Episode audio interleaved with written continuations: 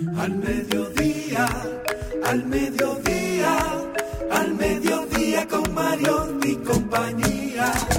Al mediodía, al mediodía, al mediodía con Mario y compañía. Si tú quieres disfrutar de foros alternativos y de tuiteros rankeados, este programa es tu amigo.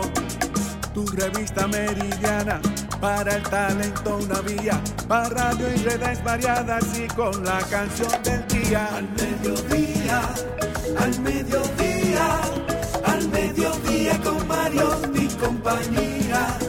Al mediodía, al mediodía, al mediodía con Mario y compañía. Si tú quieres disfrutar de... Hola. Mediodía, saludos, mediodía. Sean todos bienvenidos a su programa preferido al mediodía con Mariotti y compañía, donde ponemos alas a las palabras para llegar hasta ustedes con información sin sufrición y diversidad divertida. Un servidor quien les habla, Charlie Mariotti Jr., feliz y agradecido de estar con todos ustedes, de que nos acompañen en este horario de transición de la mañana hacia la tarde.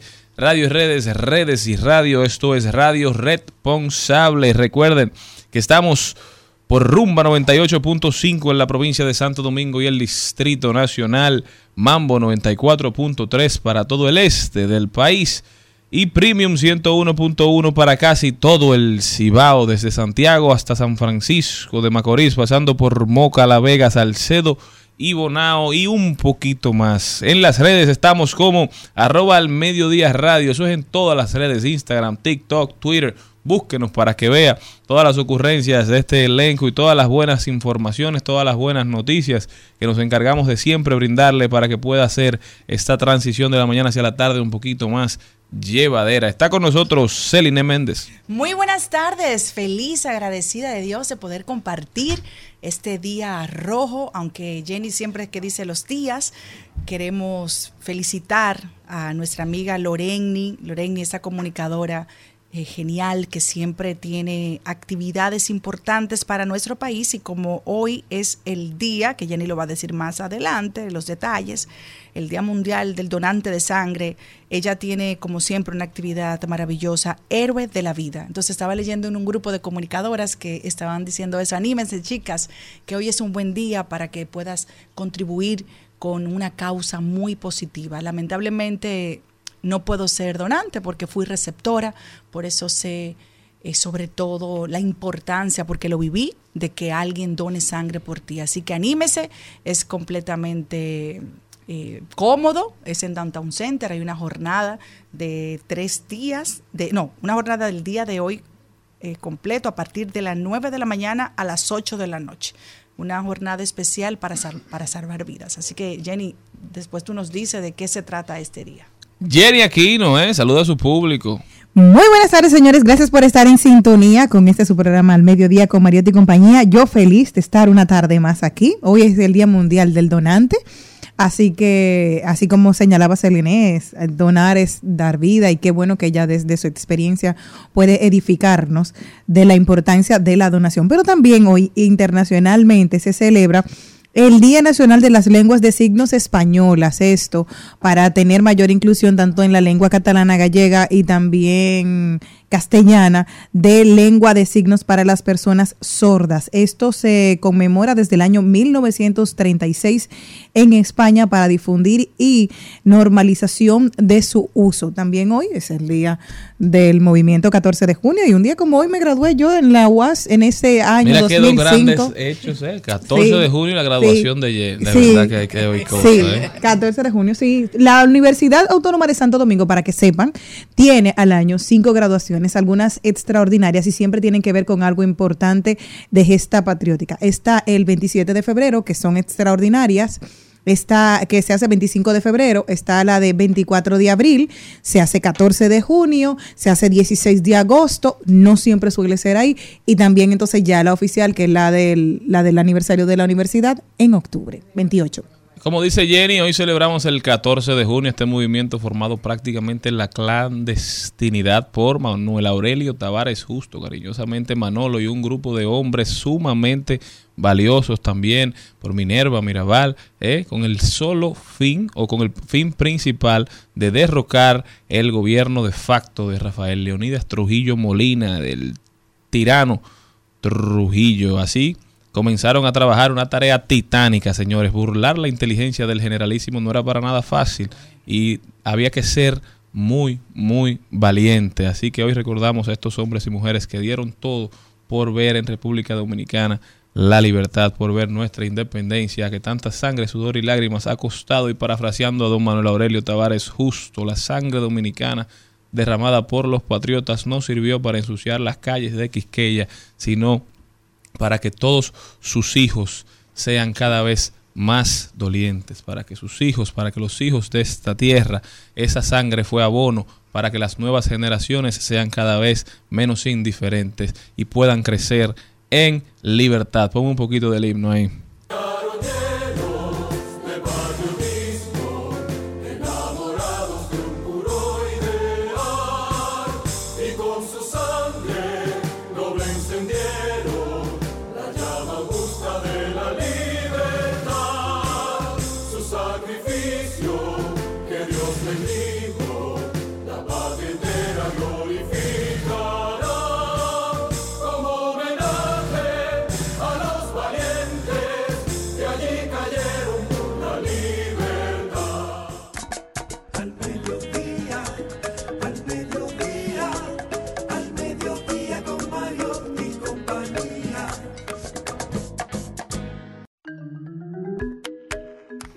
El contenido de hoy empieza con Nadia Tolentino, que ya viene por ahí. Nadia nos estará hablando de qué quiere ver el nuevo consumidor en las redes sociales, cómo gestionar sus redes sociales de la manera más adecuada en estos nuevos tiempos y cómo sacarle el mayor provecho posible a todas estas nuevas herramientas y las herramientas dentro de las herramientas. ¿eh?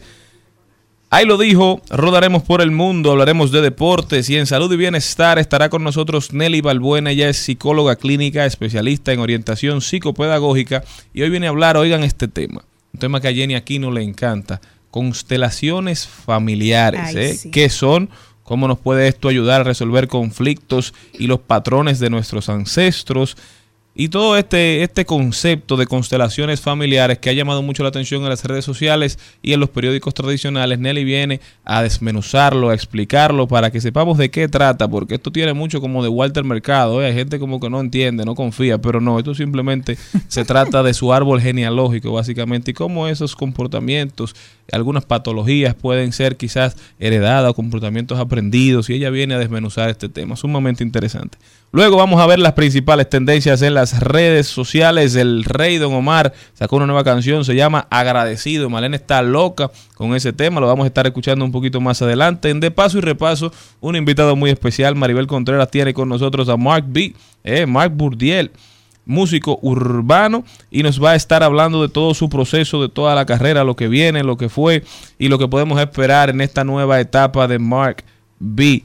Celi Tips, hoy Celine Méndez nos da unos consejos para mejorar un poquito nuestro día a día. Hablaremos de tecnología y en camino propio tenemos hoy a Elía Mesa Jorge y a Tais Cabreja que hoy nos estarán hablando de Mar de Amores, una nueva línea de traje de baño que ellos están, digamos, introduciendo al mercado de la República Dominicana. Mar de Amores sale en un momento de nuestras vidas donde necesitábamos un cambio por situaciones que nos estaban pasando. No es mal de amores, ¿eh? eso es lo que tiene Jenny Aquino, es mar de amores. Así se llama esta marca. No se muevan de ahí que nosotros continuamos. Y hoy, como, hoy es el día de, de donar sangre, recuerden que donar sangre no engorda, no debilita, sino todo lo contrario. ¿eh? Así que vaya a su centro más cercano y done, que eso en este país siempre se necesita. Agradecido porque hay luz en todo lo que digo. Sí, agradecido. No me queda más, más que agradecer. Aunque todo cambió, tú siempre has sido fiel. Tu mano me guió y me cuidó del mal. Alta mar. No me queda más. Agradecido de las madres de mis hijos. Agradecido por aquellos caminos Más que que he caminado. Gracias a ellos he entendido y he aprendido a levantarme todos los días agradecido. Agradecido porque reconozco la verdad y aunque me le escondan voy a saber dónde está. Agradecido porque las cosas son como son. aunque- En al mediodía, ¡Ay! Lo dijo. ¡Ay! Lo dijo. ¡Ay! Lo dijo. ¡Ay! Lo dijo. ¡Ay! Lo dijo. ¡Ay! Lo Vamos a ver quién dijo algo que valga la pena repetir. Jenny Aquino. Tú que lo has cogido conmigo, que dijiste dije, que yo estaba de mal de amores. Te voy a contar esta. De mar, no, pero él me dijo a mí que no es mal de amores como el de Jenny. No, oye lo que dijo. Oye lo que dijo. Pero me es gustó. la una gran Ese, se este mentiroso. Ah, pues ya. Ya. Oye, este. Te iba a mandar un te extraño, pero me invitaron a salir. Ya la otra semana te extraño sin falta. Buen Lo vamos a, vamos a planificarnos para extrañarte. Tuviste la joven que, de- que declaró que ella salía por Tinder para, para cenar gratis, ¿eh? Wow, sí. Hay gente que anda esperando una invitación, ¿eh? Eso lo hacen hombres y mujeres, eso no tiene sexo. Pero ella no podía, ella no podía cenar en su casa, no, esa es la mejor manera. Y, y lo mal que te lo puedes pasar, porque miren, señores. Pero si usted quiere compartir con una con una persona y esa no, persona horrible. entonces quiere cenar, es una relación transaccional. Usted Sí, habla con ella y ella come, cada quien disfruta. Eso está bien. ¿Verdad? Estoy de acuerdo. O no se puede hablar, no se puede intimar, no se puede uno conocerse mientras se está comiendo. Sí, ¿Eh? sí. Ah, te molesta, ¿verdad? Sí. Ah, pues entonces no lo hagan por Tinder, busquen otra forma. ¿Quién más dijo Bueno, algo? yo tengo una y lo dijo de un gran amigo que respeto, quiero y sobre todo lo que él escribe, lo, lo creo, porque es un periodista que investiga. Nuestro, querida, nuestro querido Fuego a la Lata, que ya es una figura pública y influencer de muchas marcas, dice lo siguiente, nuestro Fuego, padre de una hermosa joven, porque ya no es niña, ya creció su hija. Después de cinco días de licencia, el hombre se convierte en otro bebé a quien hay que cuidar también. Esto es a raíz del proyecto de ley que están eh, debatiendo a ver si los hombres le pueden dar 15 días de licencia cuando tiene su mujer, su esposa, su pareja, un bebé. Es decir, de- vamos a decir, será de maternidad, que se llamará también, ¿verdad? De paternidad. De paternidad, de licencia de paternidad. Entonces, ¿cómo empezamos? Ustedes dan su opinión, yo quiero dar... ¿Cuál es tu una- opinión sobre ese Sí, tema? Porque eso Sí, está sí. tendencia, la gente está hablando mucho de eso. Yo no voy a darlo desde mi punto de vista de lo que yo viví. Para que no digan, ay, Celine, porque te pasó. O sea, no es anécdota. No, no, no, no. Es decir, que ni siquiera voy a decir lo que me pasó, si fue bueno o malo. Punto. Celine está nula. En República Dominicana, la mayoría de los hombres, y tal vez de mi generación, porque también déjame ir cerrando como brechas Claro, claro. de mi generación y tal vez más para atrás, esos 15 días se lo van a coger de vacaciones. Tal vez pueden ayudarte cuando estés en la clínica. Ayudarte no, porque esa es la palabra. Ay, no, es ayudarte. No, Que no. tú no te oyes. El, el- el hombre dominicano dice, de- perdón, vuelvo No y de- no cierro te brecha. interrumpir, no te dejes Estoy interrumpir. hablando de mi generación porque no quiero claro. que después digan, porque tal vez los de ahora piensan diferente, pero como yo ni me voy a casar con un menor, ni voy, creo, a tener más hijos, voy a hablar de lo que yo he vi- desde, el- desde mi ojo. Oíste Maya, no te preocupes. Creo, Ella no creo. Ella no cerró la posibilidad y tiene todo para yo le digo a ellos que sí, oye, pero si la vida Claro. quiere, ¿verdad, Jenny? No, no, Bienvenidos. no, Ella ya. no Cameron. Díaz lo tuvo los 47, yo estoy esperando lo mío. Entonces, yo lo que pienso es que el hombre estará, bueno, puede ser que esté en su casa, señores, pero tranquilo, disfrutando esos días de vacaciones. Yo sí, ¿Tú has yo no estoy Ah, no, hablando de esta generación. El hombre dominicano, y si ustedes quieren, hagan un debate. Ni va a darle leche a un bebé recién nacido porque tiene temor, porque es una responsabilidad, señores, sacarle los gases a un bebé. Eso no es un relajo. Uno lo escucha y dice, ay, no, porque es delicado. Usted tiene que estar alerta. Usted no se puede dormir. Yo lo que hacía era lo siguiente. Yo tenía personas que me ayudaban en el día y, compartíamos, yo descansaba, pero en la noche estaba con mi muchacho. ¿Por qué? Porque a nadie le va a doler más un hijo que a su propia madre. Tú sabes los accidentes que han pasado porque alguien se duerme del agotamiento físico. Cuando tú estás cogiendo un sueñito y ese niño tiene hambre, y si tú lactas, peor.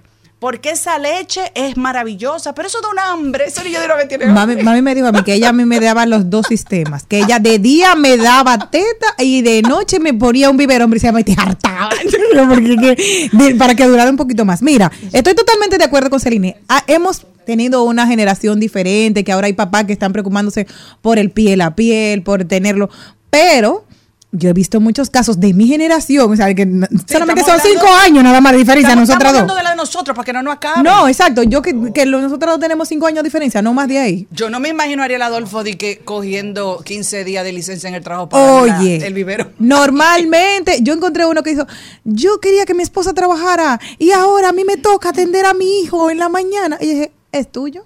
O sea, dime, Linda, Ay, ¿de qué quién, buena ¿a quién se lo van a dejar? Claro, porque es que tú dices, no es que yo tengo que ayudar, es que es tuyo, es igual. O sea, ustedes tu- tuvieron una misma acción porque querían procrear una familia y tienen una responsabilidad que es cierto que muchos hombres lo que hacen es que se mudan de habitación Se- espera, Wow, no se mudan de habitación para que tú te chupes tu muchacho porque es tu hijo dale para allá que yo tengo que trabajar Tú mañana y ya te toca a ti tu tu jonguito ahí tranquila como dice Pero tú Selena, sabes que también sin había dormir. muchas excusas alrededor de ese tema. Decía, eh, cuando el hombre era el, el proveedor del hogar, el único que trabajaba, llegaba supuestamente muy cansado y no tenía tiempo para eso. Entonces, en esta nueva generación, esta nueva temporada, yo, esa mis temporada. amigos que son padres, yo los veo muy involucrados en la crianza de sus hijos y los veo muy involucrados en el día a día. Tengo un amigo que le nació una niña recientemente y todas las mañanas manda la foto diciendo, no me ha dejado dormir esta muchacha, que él se Ay, tiene que levantar a cargarle y dice, esta muchacha llora la noche entera.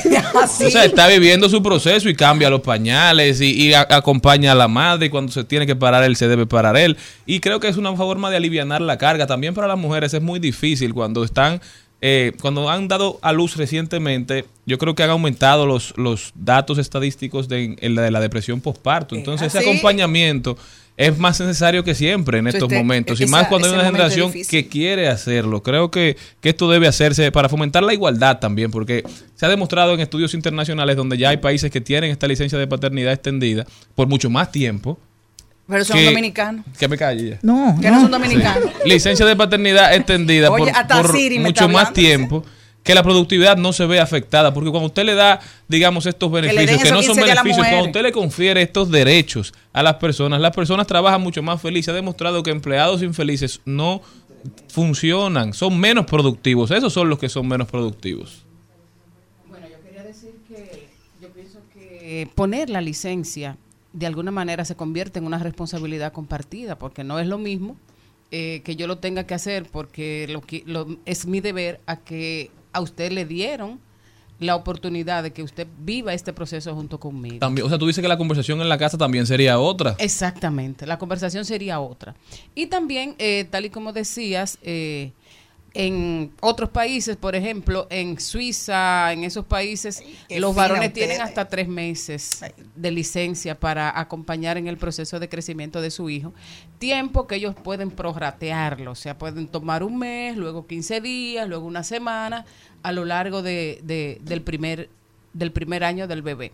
Igual pasa, por ejemplo, en, en Canadá, que tienen Pero, 60 May, días. ¿por qué tú te comparas con esos países Bueno, porque- tan avanzados? porque para es que- no, para ahí es que queremos ir, pero aplatanen eso. Pero mira, el machismo, es que nosotros claro, queremos ir. y el machismo no es exclusivo de. República Dominicana. No, pero esos, no países sea- avanzados en algunos momentos no. estuvieron atrasados también y tuvieron que no. que, que vivir un proceso de, de construcción. Entonces yo creo que es un buen primer paso. Cuando uno tipifica un comportamiento, cuando tú lo conviertes en voy a ley, hacer una encuesta en cuando tú confieres un que derecho, tú lo haces parte de lo normal. Lo normaliza. Exactamente. Entonces yo creo que que, por eso es que es tan yo creo importante. que, que cada vez más, que Yo- cada vez más eh, hay una responsabilidad paterna relacionada con el crecimiento de sus hijos y hay muchísimos que son los que se van de, de habitación a, acompañar al niño para que la madre Es pueda dormir. Eso yo también no, yo no he dicho que sean mal padres. Yo no estoy diciendo que sean mal padres. Yo estoy diciendo que no cogen esa pela, como dice Jenny, de la noche cuando el niño, porque en ese momento es tu hijo. Yo le voy a decir una cosa. Ustedes saben por qué está acostumbrado a la ti. mayoría de los matrimonios tienen a los Jenny niños durmiendo en el medio de la, de la cama de, la, de los matrimonios. ¿Por qué? Dígame. ¿Qué por qué? ¿Por para qué? poder, porque el agotamiento de la mujer es muy grande. Tú agarra un Entonces momento dice, dicen, hay una madre que duerme con un seno afuera. Dicen, y dice, hay muchas mujeres que duermen con un seno afuera. Es verdad, y es verdad, porque Y tienen que dar el pecho rápidamente. Momento, Ahí está, se voltea pim pam ya y siguen durmiendo. Este tema definitivamente enciende los debates. Si usted tiene una opinión, por favor, no dude en da- dejárnoslo saber a través de nuestras redes sociales al mediodía radio, Instagram, TikTok. Twitter y todas las otras. También en Facebook, búsquenos, compártanos su opinión, que es muy importante para nosotros. Nos vamos con los deportes.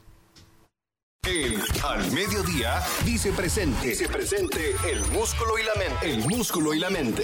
Estamos en deportes. El al mediodía dice presente. Dice presente el músculo y la mente. El músculo y la mente. Estamos en deportes.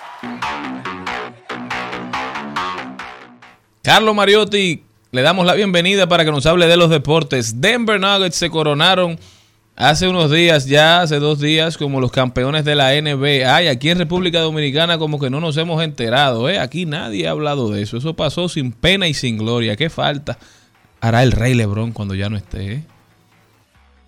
Buenas tardes, buenas tardes a todo el equipo, a toda la audiencia. Iniciamos hablando de grandes ligas, ya que las mayores están tirando los rankings de los mejores bateadores, de los que están quedando ya como favoritos para MVP y los líderes en votaciones para el All-Star Game. Tenemos que los mejores bateadores de la última semana han sido Luis Arraez. Luis Arraez, el venezolano que está haciendo historia en estas últimas dos semanas. Acuya Jr., Freddie Freeman, Jordan Álvarez y Yandy Díaz. Mientras que los líderes en sus posiciones actualmente, que están casi dentro del roster para el juego de estrellas en la Liga Americana, son Adley Rushman, Shohei Otani, Chapman, Bo Bichette, Marcus Semen, Aaron Josh, eh, Trout, Álvarez.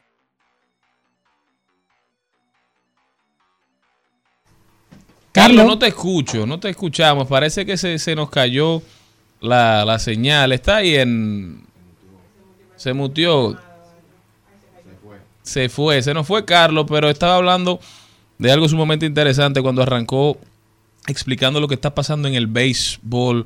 Fernando Tatis Jr., señores, se ha dedicado a callar bocas. Fernando Tatis Jr. está prendido en candela. Tiene más cuadrangulares que casi todos los jugadores de las grandes ligas que empezaron la temporada regular, aún habiéndose perdido casi un mes completo, señores. Eh, definitivamente el niño está poniendo las cosas en su lugar y a los haters en su sitio. Yo lo dije y lo, se lo pedía a Dios, más que, más que haberlo dicho. Yo se lo pedía a Dios, que el niño cuando regresara, regresara por todo lo alto, porque lo necesitamos. República Dominicana necesita sus estrellas dándolo todo y va para el juego de estrellas. ¿eh? Así mismo Vladi Guerrero Jr. es el más votado de todos los dominicanos. Que, que están en las boletas. Felicidades para él que también sigue poniendo la bandera en alto. Nosotros continuamos.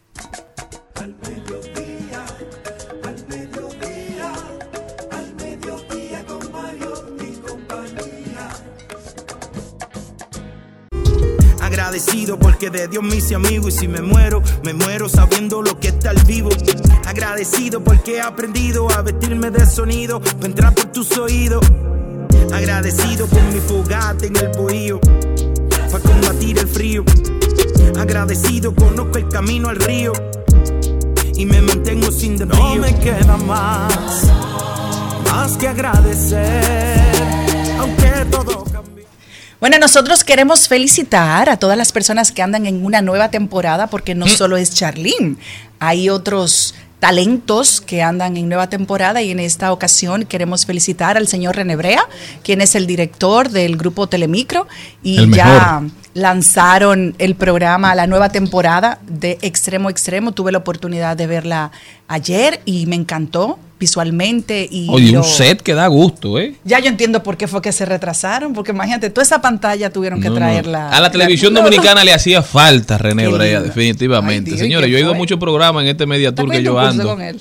Y Sí, muy bien. los muy bien. escenarios, los sets de, de televisión, no que son feos, pero algunos necesitan darle un retoque. Pero eso que yo vi No ayer en una retoque. foto Ahí hay un dinero. de lo que hizo René Brea para de extremo a extremo, yo creo que va a ser el relanzamiento no solamente de, de- de extremo a extremo, sino de la televisión dominicana como tal, Se- porque los otros programas van se- a tener se que la va a po- poner en China, van a tener que ponerse Que a la par los otros programas, porque cuando usted eleva la vara, los otros o se ponen a la par, bueno, o se quedan atrás. Y aparte de la del Jenny, que por favor, si tú no puedes ayudar para dar los nombres de todas las chicas que me gustó, me gustó la química. Obviamente, uno solamente vio un primer día, pero yo digo, yo soy de la que cree en la primera impresión. Cuando tú ves algo que te gustó de la primera vez, ya lo otro, ya usted tiene el pleito ganado. Se veían va muy chulas, muy, muy frescas, eh, atrevidas, bonitas, mujeres lindas.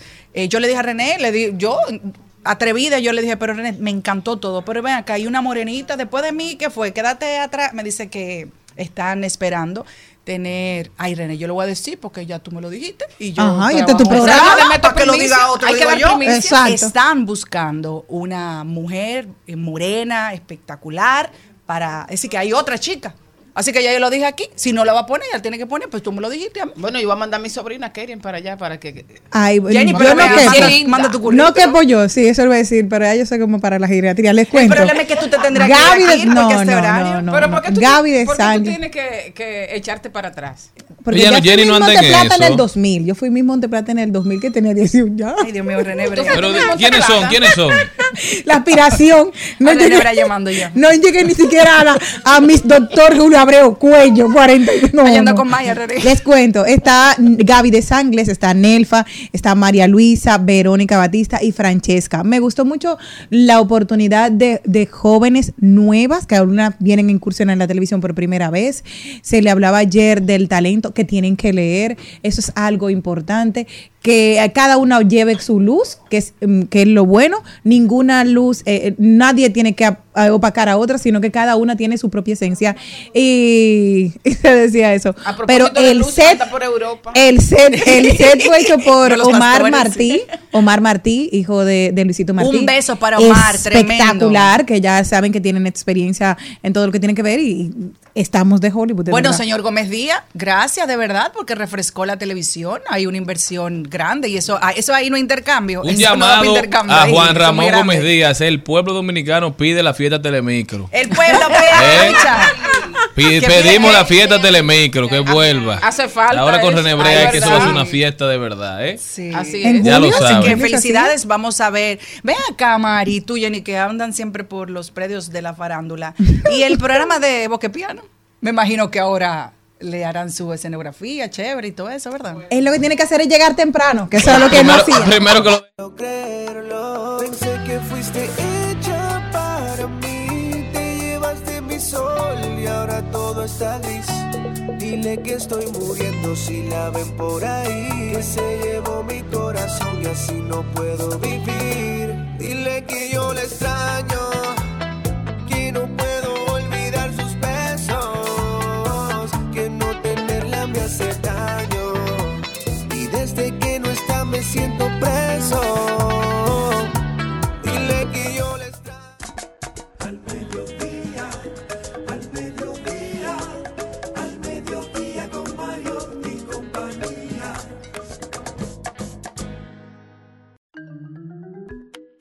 Ay, Dios mío, ahí estábamos escuchando a Mark B ahora con Bachata Urbana. Qué Dentro de un ritmo.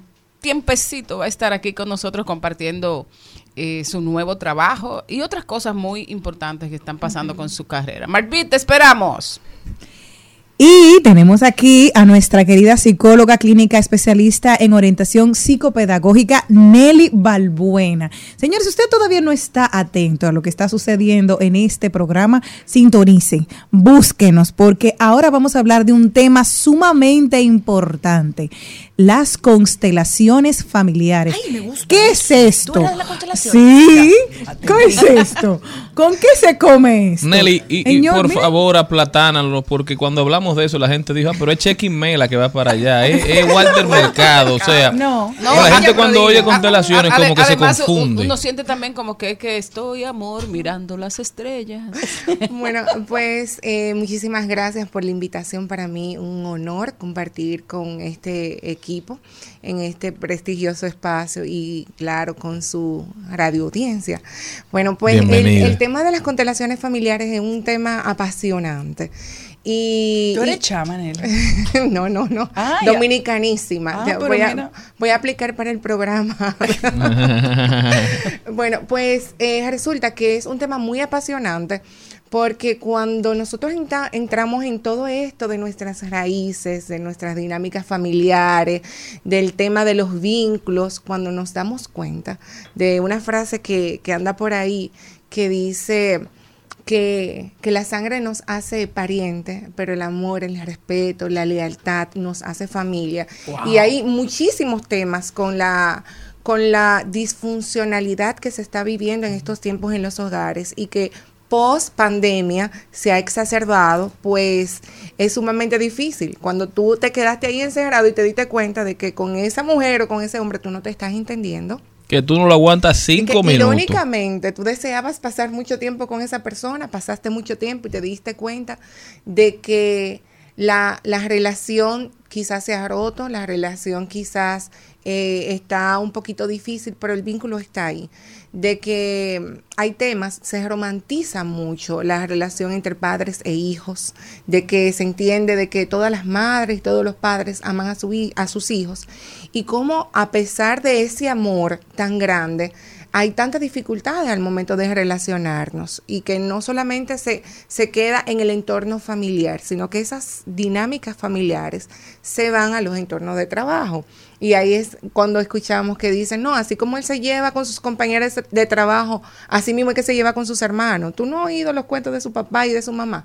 Bueno, pues las constelaciones familiares... Eh, son configuraciones sistémicas. El nombre crea un poquito de controversia y suena así como Walter Mercado y Chequín Mela, porque es una traducción del alemán. Mm. Fueron creadas por un ex sacerdote alemán llamado Bert Hellinger, eh, quien trabajó durante muchísimos años con psicoterapia, psicología, pedagogía, y dentro de su quehacer como sacerdote, se dio cuenta de que muchas situaciones se repetían en determinadas familias. O sea, que la familia, por ejemplo, de, lo- de los González, eh, tenían ciertas dinámicas disfuncionales y que cuando se iban a confesar, uno no sabía que el otro estaba pasando por lo mismo y eran miembros de la misma familia y pasaban por lo mismo.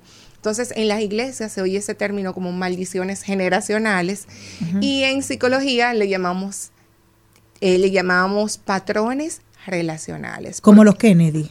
Para Eh, ponerte un ejemplo. Sí, se puede decir como ¿Qué- los Kennedy. Y, y de hecho, eh, en torno a lo que tiene que ver con las enfermedades, se dice que no se heredan las enfermedades. Lo que se heredan son los patrones de conducta que te llevan a desarrollar ciertos tipos de patologías o enfermedades. Entonces, al final, esto de las constelaciones, a ver si entendí, es como el entorno es el que influye en, en lo que nos pasa, en, lo, en cómo actuamos y en cómo nos formamos. Es el arte de darnos cuenta cómo nos estamos relacionando como, con los demás. Las constelaciones son la ciencia de la reconciliación. ¿Y cómo se hace una constelación? Bueno, las constelaciones se pueden hacer de diversas maneras. Eh, se pueden hacer con representantes. Es una forma para, para aplatanarlo, para aterrizarlo un chin. Es esas imágenes que yo tengo internas de lo que estoy viviendo, sacarlo al exterior. Eso es como una hipnosis. No, no, no, No, nada que ver. Es. Que confunde. es- No, es que yo no ya sé. la mujer está hablando, va por Nada hipnosis. que ya. ver. Eh, es, ¿tú, tú has escuchado la frase que dice que el que está afuera ve mejor el juego que el que está adentro. Claro. Es sacar el juego de adentro y ponerlo afuera. Entonces, para, para poder entender, utilizamos, eh, a veces utilizan fichas sistémicas que pueden ser objetos. Eh, se pueden utilizar personas como representantes de ciertas situaciones y ahí podemos ir dándonos cuenta cómo nos estamos relacionando. En terapia se manda mucho en un área de descarga eh, cuando hay ciertas situaciones como que te están abrumando y te dicen, pues escríbele una carta a tu papá eh, diciéndole eso que tú sientes, pero no se la entregues. Y cuando tú Ah, escribes todo esto, tú dices, pero ven acá. Pero yo creía que la cosa era más grande y ahora que lo escribí yo veo que yo me estoy ahogando en un vaso de agua. ¿Por qué? Porque aprendemos a sacar la emoción de la situación y la vemos objetivamente. Y al verla objetivamente, tú ves cuál es el papel que tú has jugado en esa situación para que se mantenga. Nelly, en estos Muy días, en estos días vi un, uno, era una, una- un anuncio de Instagram estaba precisamente por esto de las constelaciones, como subí algo de un post así, me llamó la atención y era, eh, ¿por qué cortas las dos esquinas de la salchicha? Viene le- la esposa y le dice, no sé, dice, pregúntale a tu madre. Y van así, madre, abuela, bisabuela, y llega la bisabuela y le pregunta, ¿por qué tú lo hacías? Dice ella, ¿aún no han comprado un sartén más grande? No, la, la abuela dijo Entonces- que era que no tenía dinero. Entonces, en, en este, en este de ahora, era, aún no han comprado un sartén más grande. Entonces, hay cosas que nosotros arrastramos de nuestros antepasados que no sabemos por qué están al día de hoy. Entonces, creo que ahí era que, que nosotros vamos, ¿cuáles son estos conflictos que nos pueden salir a mí en esta generación?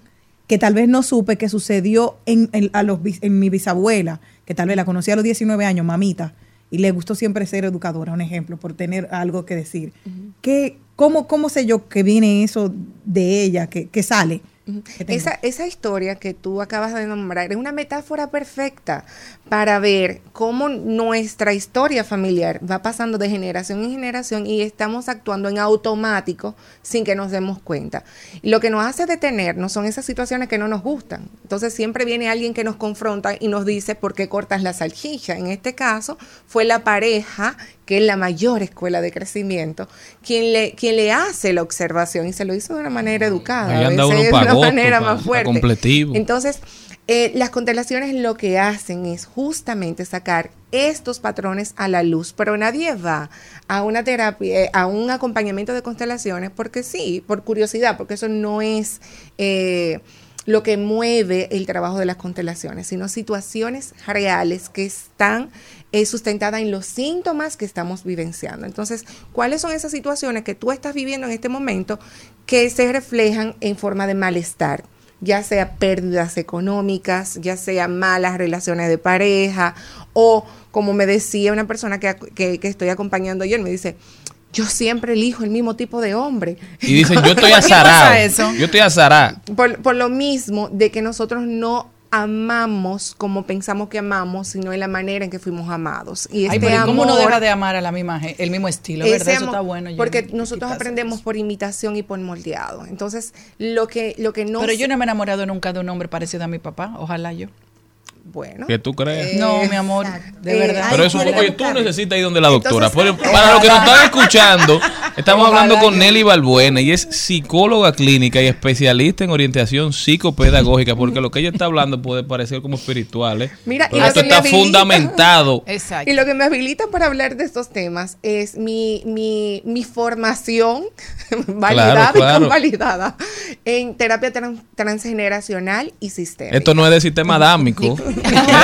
y, No, y- y como, como, como estamos hablando del, de- del tema ya espiritual, la parte espiritual, eh, por ejemplo, procesos de sanación que tenga que ver con, con el ADN, vamos a decir, con nuestros antepasados, ¿cómo se manifiestan dentro de ese proceso los que están y los que se fueron y cosas que hay que sanar? Ok, aclarando, las constelaciones familiares no tienen nada que ver con espiritismo ni nada de eso, son, es psicología pura y, y su fundamento está en la terapia Gestat, en la PNL, se trabaja eh, sus raíces con el modelo de escultura de las familias de Virginia Satir y así sucesivamente. Entonces, lo que tiene que ver con las personas eh, ya fallecidas, obviamente son nuestros ancestros. Si estamos hablando de tu tatarabuela que tuvo una dificultad con tu tatarabuelo, de que, por ejemplo, la relación de ellos no era lícita, no era reconocida, no era permitida, eh, eran,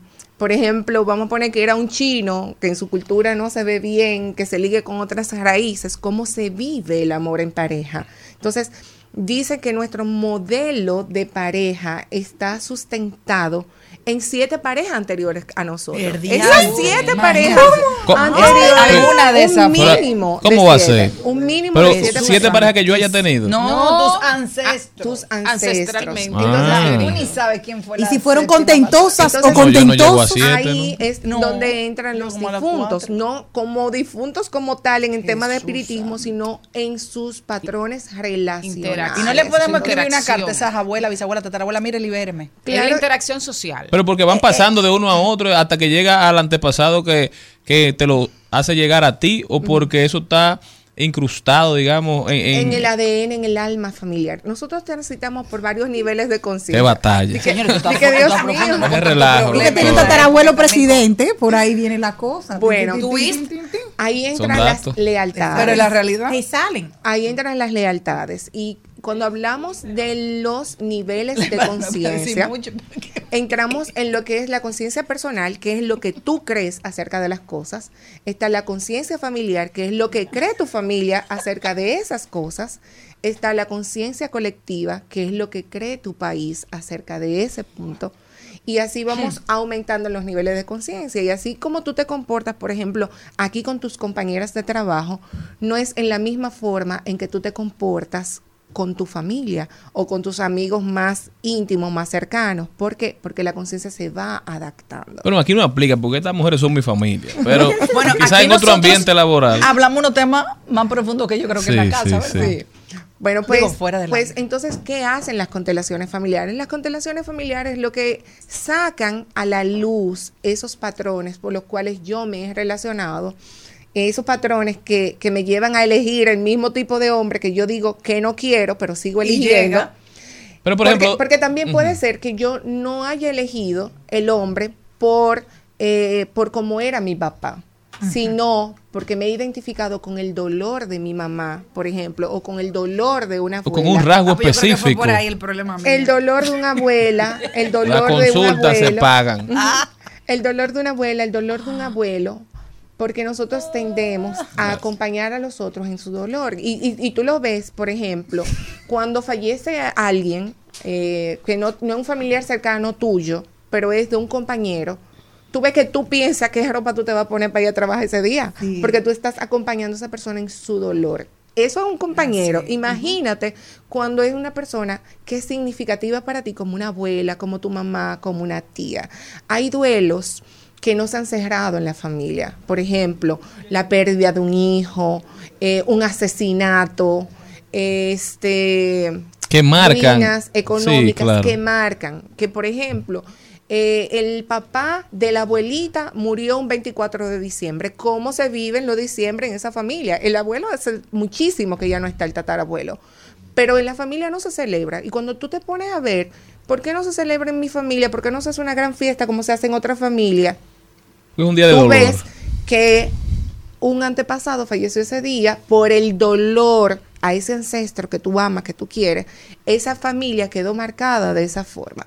¿Dónde viene la confrontación? ¿Quién te pregunta por la salchicha? Cuando te casas con una mujer que su familia sí es fietera, que eso es la fiesta nacional el 24 de diciembre, y te reclama por eso. O cuando te nace un hijo ese día, como me pasó a mí. Yo tengo un primo hermano que lamentablemente doctor, era militar y se murió salvando a su jefe, que era el jefe de la Cruz Roja Dominicana en ese momento, y lo agarró en la autopista para que no lo atropellara un camión. Y él, y él fue el que murió. Y eso pasó un 30 de diciembre. Y en mi casa nunca se celebraba ninguna fiesta, ahora que tú dices eso, hasta que llegó Valentina, que nació un 31 de diciembre. Y cuando ella fue creciendo, fue como que fuimos haciendo como cositas. Hasta que ya ella dice, oye, pero ven acá. Y ya que vino Valentina, vino a sanar el alma familiar, viene a dar como ese wow. permiso. O sea, es como se pierde, eh, es- eso es una vida por otra, Y ella no estaba para nacer ese día. una vida por otra. El, el am- el amigo pierde la vida salvando al amigo, se hace un intercambio. Y luego viene otro Intercambio. intercambio. O sea, donde hubo muerte, ahora hay vida. Entonces, todo va a depender de la forma en que nosotros lo veamos. Entonces, usando ese mismo ejemplo con el, con el perdón, No, no usando ese mismo ejemplo, ¿cómo vive esa, esa niña, cómo vive esa alma ese proceso? ¿Cuál es el precio que ella paga por haber nacido en esa fecha? ¿Cómo, cómo su llegada se ve en la familia?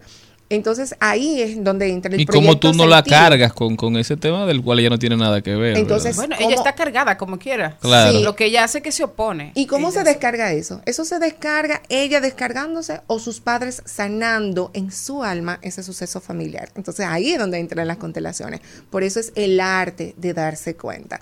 Y son sumamente hermosas. Y, y- y con ese ejemplo no tiene nada que ver con espiritualidad, eso es psicología pura. Y en el caso de los Aunque, no, hijos aunque que- no lo parezca, ¿eh? En el para los que caso- están escuchando. En el caso de los hijos que vienen de, de, de infidelidades, que vienen que tú sabes que arrastran y eso se lleva y, y es una herida de toda la familia. ¿Cómo se puede, cómo se puede ayudar a esa, a sanar todo ese sistema? Porque se rompe, hay una confianza, hay una cosa, porque ahorita cuando decías, hay un dolor, digo yo, señor, yo tuve que haber sido el paño de lágrimas de todas mis ancestros, entonces, ¿por qué mi madre? Con todo lo que tú decías, yo, el dolor de todas las cargo yo, ¿qué, qué va a ser? Pero no parece que tú cargas dolor. No, pero es por eso, porque lo, lo, lo interiorizaba lo que decía Nelly. Pero en el caso de la, de esa infidelidad, ¿cómo se sana una Pero familia? yo tampoco vivo en una familia Mira, así, para que ustedes pero- sepan, pero a nuestros. ¿Quién yo? Que tú vienes de una familia, decir que tú fuiste fruto de, un, de una... Sí, pero hubo infidelidad dentro de mi familia. O sea, estoy hablando de todo. O sea, dentro de sí. En todas las Sí, familias, todo. en todas las Pero es un tema, Are, que aquí. cómo tú lo arrastras. Ok, mira, eh, aquí podemos hacer una sección todos los días en el programa hablando de todo No, esto. yo tengo un grupo que la infidelidad por uno. Y, no, y, no- todo y tú, tú lo agarras a uno de nosotros, un episodio. Oh, qué. Hablando La de todos nueva estos temporada. temas, porque, porque eh, este ejemplo que tú acabas de poner es genial y, y siempre va a depender de quién esté viendo, de quién esté viendo. Mirar, ¿quién se detiene a mirar? ¿Se detuvo a mirar el hijo que nació de esa infidelidad? ¿Se detuvo a mirar quién cometió esa infidelidad? ¿Se detuvo a mirar quién sufrió las consecuencias de esa infidelidad? ¿Se detuvo a mirar los hermanos de esa infidelidad? Entonces siempre va a depender el cristal con el que se mide. Por eso es Por- que... el- por eso el cuento ese que dice hay que oír el, el cuento de la, del, lobo, del lobo y la caperucita. Si lo cuenta la caperucita o lo cuenta el lobo. Ujú. A- a- solamente al dedo le duele su uña, pero lo que lo que sí está es que hay una herida en el alma familiar. Entonces, Y esa herida se puede sanar. claro que sí, se reconcilia. O- u- otra Se pregunta. reconcilia. Y si esos hijos, como ese ejemplo que puso Jenny, ya esa generación no, no quieren hacer nada, pero esa, los nuevos niños que nacen de esa familia, uno puede, a partir de qué edad uno puede tratar a esos niños para romper eso? Mira, todo se sana en mí. Todo se sana en nosotros. Dice que cuando la mirada del observador cambia, lo observado cambia. Eh, mira cómo tú nombrando el ejemplo de tu hija, de cómo ella nació ese eh, el día que falleció tu, tu tío, me parece. Primo hermano que fue criado prácticamente por mi papá y mi mamá. Es decir, fue educado en, en mi casa y era como mi hermano mayor. Se vive como, como una, una pérdida. Y ahí también hay eh, el tema de un desorden. ¿Por qué? Porque si él fungía como tu hermano mayor, entonces la posición del hermano mayor está usurpada por otra persona que no es el hermano. Entonces, todo lo que vemos eh, como malestar tiene que ver con trastornos de orden, con exclusiones, por ejemplo, cuando este hijo que no es reconocido, que nació fuera del matrimonio y que es echado fuera y que tú dices, no, yo nada más tengo tres hermanos porque yo nada más voy a contar los hijos de mi papá y de mi mamá y los otros hijos para mí no existen. Esta exclusión cuenta y cuenta y el árbol la cobra. ¿Y cómo la Eso cobra? es karma. Eh, el karma es causa y efecto, ley de casualidad. O sea, tú tienes una acción y esa acción va a traer otra acción total y completamente proporcional a la fuerza que tú hayas puesto. Entonces, la vida te pone en situaciones. Tú no has escuchado que dicen, lo que tú criticas, la vida te pone a vivirlo para que tú lo entiendas. así. Cuando uno dice que yo no entiendo por qué fulano actúa de esa forma, la vida te dice tranquila. Yo te voy a poner en esa situación turno al bate para que tú lo entiendas. Entonces, cuando tú estás ahí, tú dices, ahora entiendo lo que fulano decía, porque la vida te permitió estar en esa situación. Y eso se hace de manera inconsciente. Acá, a- tú, de manera inconsciente, vas creando las situaciones que te llevan a vivenciar esas historias, porque pide y se te dará. Entonces, usted pidió entender esa situación, usted misma se va a meter en esas situaciones para lograr entenderla. Esto es una escuela. Una escuelita Profundo. grande. Hay, maestría. ese, ese tema de, de la negación eh, de los hermanos porque no sean de padre y madre, también eh, tiene otra situación, que la negación no es solo relacional y social, sino también cuando llega el, mame- el momento de repartir bienes. Te lo voy a poner más lindo, porque el dinero es lo que más barato sale. Es cuando ese hermano que tú no aceptaste tiene Cuando un hay, hijo doctora. contemporáneo con tu hija y son familia y se enamoran. que pasa mucho. ¿Cómo va a pasar mucho eso? Que Sí. pasa mucho. Es Pasa con muchísima frecuencia. Ah. Entonces, como era un hijo no reconocido, no ves la canción. como un hijo que tú no aceptaste, como un hermano que tú negaste, que no te interesa conocer, y el alma familiar no acepta exclusiones, va a buscar la forma de incluirlo. No hay cosa que jale más que la sangre. Y tú crees que te enamorado y es la sangre jalando. Y hay, hay- hay- hay otro caso también. ¿Y cómo- y cómo, eh, los- Hay otro caso también, perdóname. Si el papá no se entera, ahí hay un lío. hay otro caso también y que, Y no por ejemplo, ropa. son ah, hay hermanos que crecen eh, sabiendo que son hermanos, que son medio hermanos, y de repente todo va bien y un día dicen, no, pero es que tú no eres hermano mío No, como no, mis eso- otros eso está loco, No, eh, eso es tú Eso tiene mucho que ver con las creencias familiares y el permiso y la apertura. Tú sabes que las figuras máximas de autoridad son papá y mamá. Y el ser humano, desde el tiempo de las cavernas, instintivamente siempre ha necesitado pertenecer. Hay un área en el cerebro que es el cerebro rectivo, que es el, el cerebro instintivo, es el que tiene que ver con las emociones. Las emociones no se sienten. No se algunos denominan el sistema 1. Las emociones no se piensan. Las emociones no son sentimientos. El sentimiento es lo que tú piensas de lo que tú estás sintiendo, de, de la emoción. Entonces, el área instintiva que está en el cerebro rectil, lo que busca es que tú sobrevivas al precio que sea. Entonces, en el, en el, no vamos a ir bien para atrás. Sí, sí. En el tiempo de la caverna, el no pertenecer al clan, la exclusión al clan, representaba la muerte. Así es. Porque cómo tú ibas a dormir en esa, en esa caverna sin saber si iba a venir un león, si iba a venir un lobo, si te iba a devorar. Entonces, mientras unos dormían, otros velaban. ¿Quién iba a cuidar el fuego? Tú no puedes salir a cazar y cuidar el fuego al mismo tiempo. Hay ¿verdad quienes no? dicen que, que el, el Homo sapiens fue la especie que sobrevivió por su capacidad de unirse, de hacer grupos. Exactamente. Entonces, cuando eh, se empiezan a organizar las primeras sociedades primitivas, se empieza a ver que cada uno en el sistema cumple una función. Lo que nosotros hacemos no es, no es eh, por casualidad, no es de que, ah, porque las mujeres cuidan a los niños porque sí. No, es que la mujer está segura de que es hijo de ella. Y por eso el, el tema de la protección, del cuidado, el hombre sale, es cazador por naturaleza, sale provee. Pero la encargada de multiplicar y de cuidar lo que el hombre lleva a la caverna es la mujer. ¿Quién cuida el fuego? Lo cuida la mujer. La el fuego del hogar. Hogar viene de De hogar. hoguera. Entonces, el, el pertenecer al clan es sumamente importante. La exclusión de ese clan representa la muerte. Entonces, ¿qué nosotros buscamos instintivamente? Siempre pertenecer a nuestro clan, a nuestra familia, a nuestro entorno, porque inconscientemente esa exclusión es muerte. Entonces, ¿cómo yo me mantengo en el clan? Haciendo lo que dice el clan. Viene una viene un taller que tú que para ahora para que nos avise por favor para los que estamos el- interesados en, en todo esto y, y profundizarlo. Todo el que quiera. Que creo que somos muchos ya. Todo el que quiera profundizar en estos temas, en estas dinámicas a título personal, o sea, no es de que para ver por qué mi papá actúa como actúa, no, porque yo actúo como yo actúo, Ujú. porque yo soy tan leal a ciertas situaciones que yo sé que me hacen daño y yo sigo haciéndolo. ¿A quién es que yo no quiero defraudar? ¿A quién es que yo estoy buscando eh, complacer? ¿De quién es que yo estoy buscando la mirada?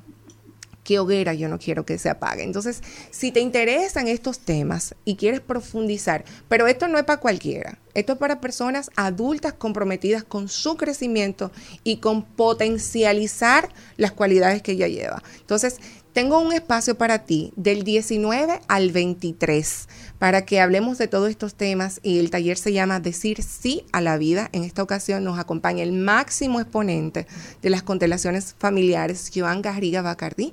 Viene desde Barcelona junto con David Barba para que trabajemos y profundicemos en nuestra historia familiar. ¿De qué mes?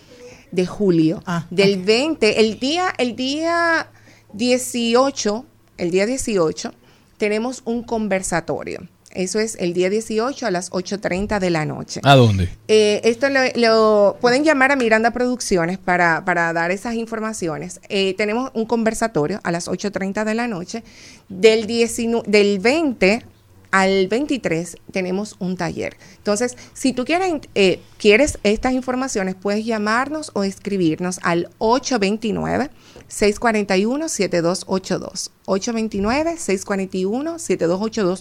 Puedes seguirnos en Instagram eh, a través de Miranda Producciones RD. Miranda Producciones RD es la empresa encargada de este majestuoso evento. Y también puedes seguir a través de mis redes personales, Nelly Estela Balbuena. Bueno, Nelly, muchísimas gracias por haber estado con nosotros. Este es tu casa, de verdad, sumamente interesante este tema. Sigamos desarrollándolo. Eres más que bienvenida todos los martes. Hoy es martes, miércoles. todos los miércoles Nelly va a estar con nosotros siempre y cuando ella pueda. No se muevan de ahí que volvemos luego de esta pausa.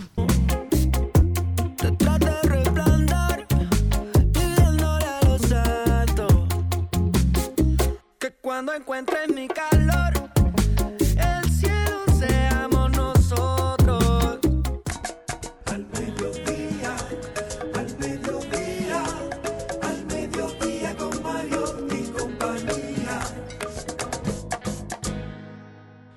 Trending, Topics. Al mediodía con Mariotti y compañía. Presentamos Trending Topic.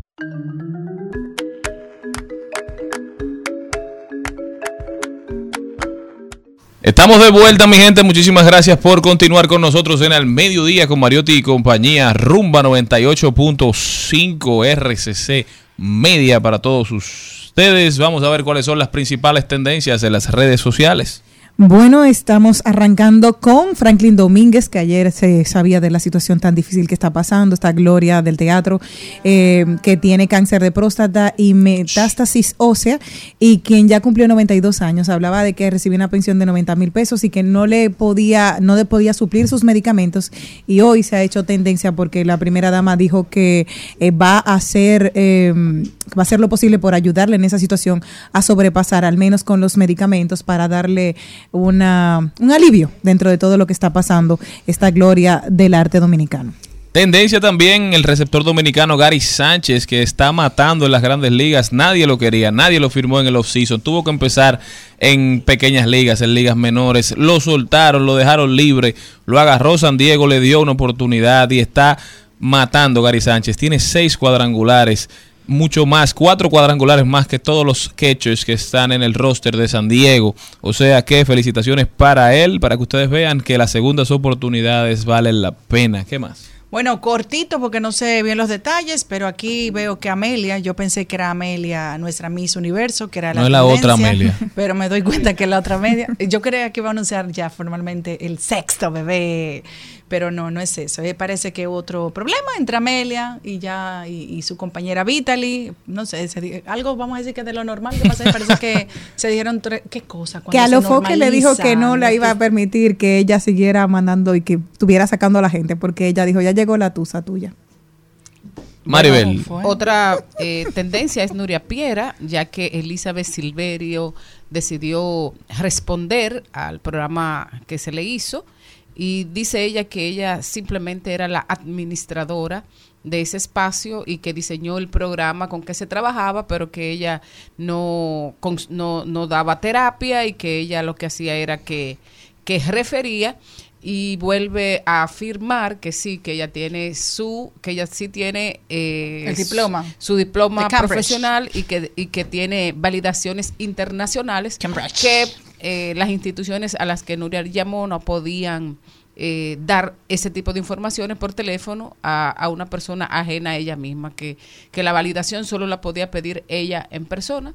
Esperamos que si ella tiene esa validación, ¿verdad? Que la presente que, y que pueda también eh, presentar eh, los diplomas originales de esas universidades. Una Hoy cosa, también- Y una universidad no te puede dar la validación si, por ejemplo, yo digo que me gradué de la Pucamaima y tú lo solicitas, la universidad no puede No, decirlo. imposible, no, no, no. Es decir, Bueno. no pueden decir, sí, Chelina estudió aquí. Pero debería. La doctora que, que haga su diligencia, si es que doctora. Digo yo, ¿verdad? ¿cómo que ella se llama.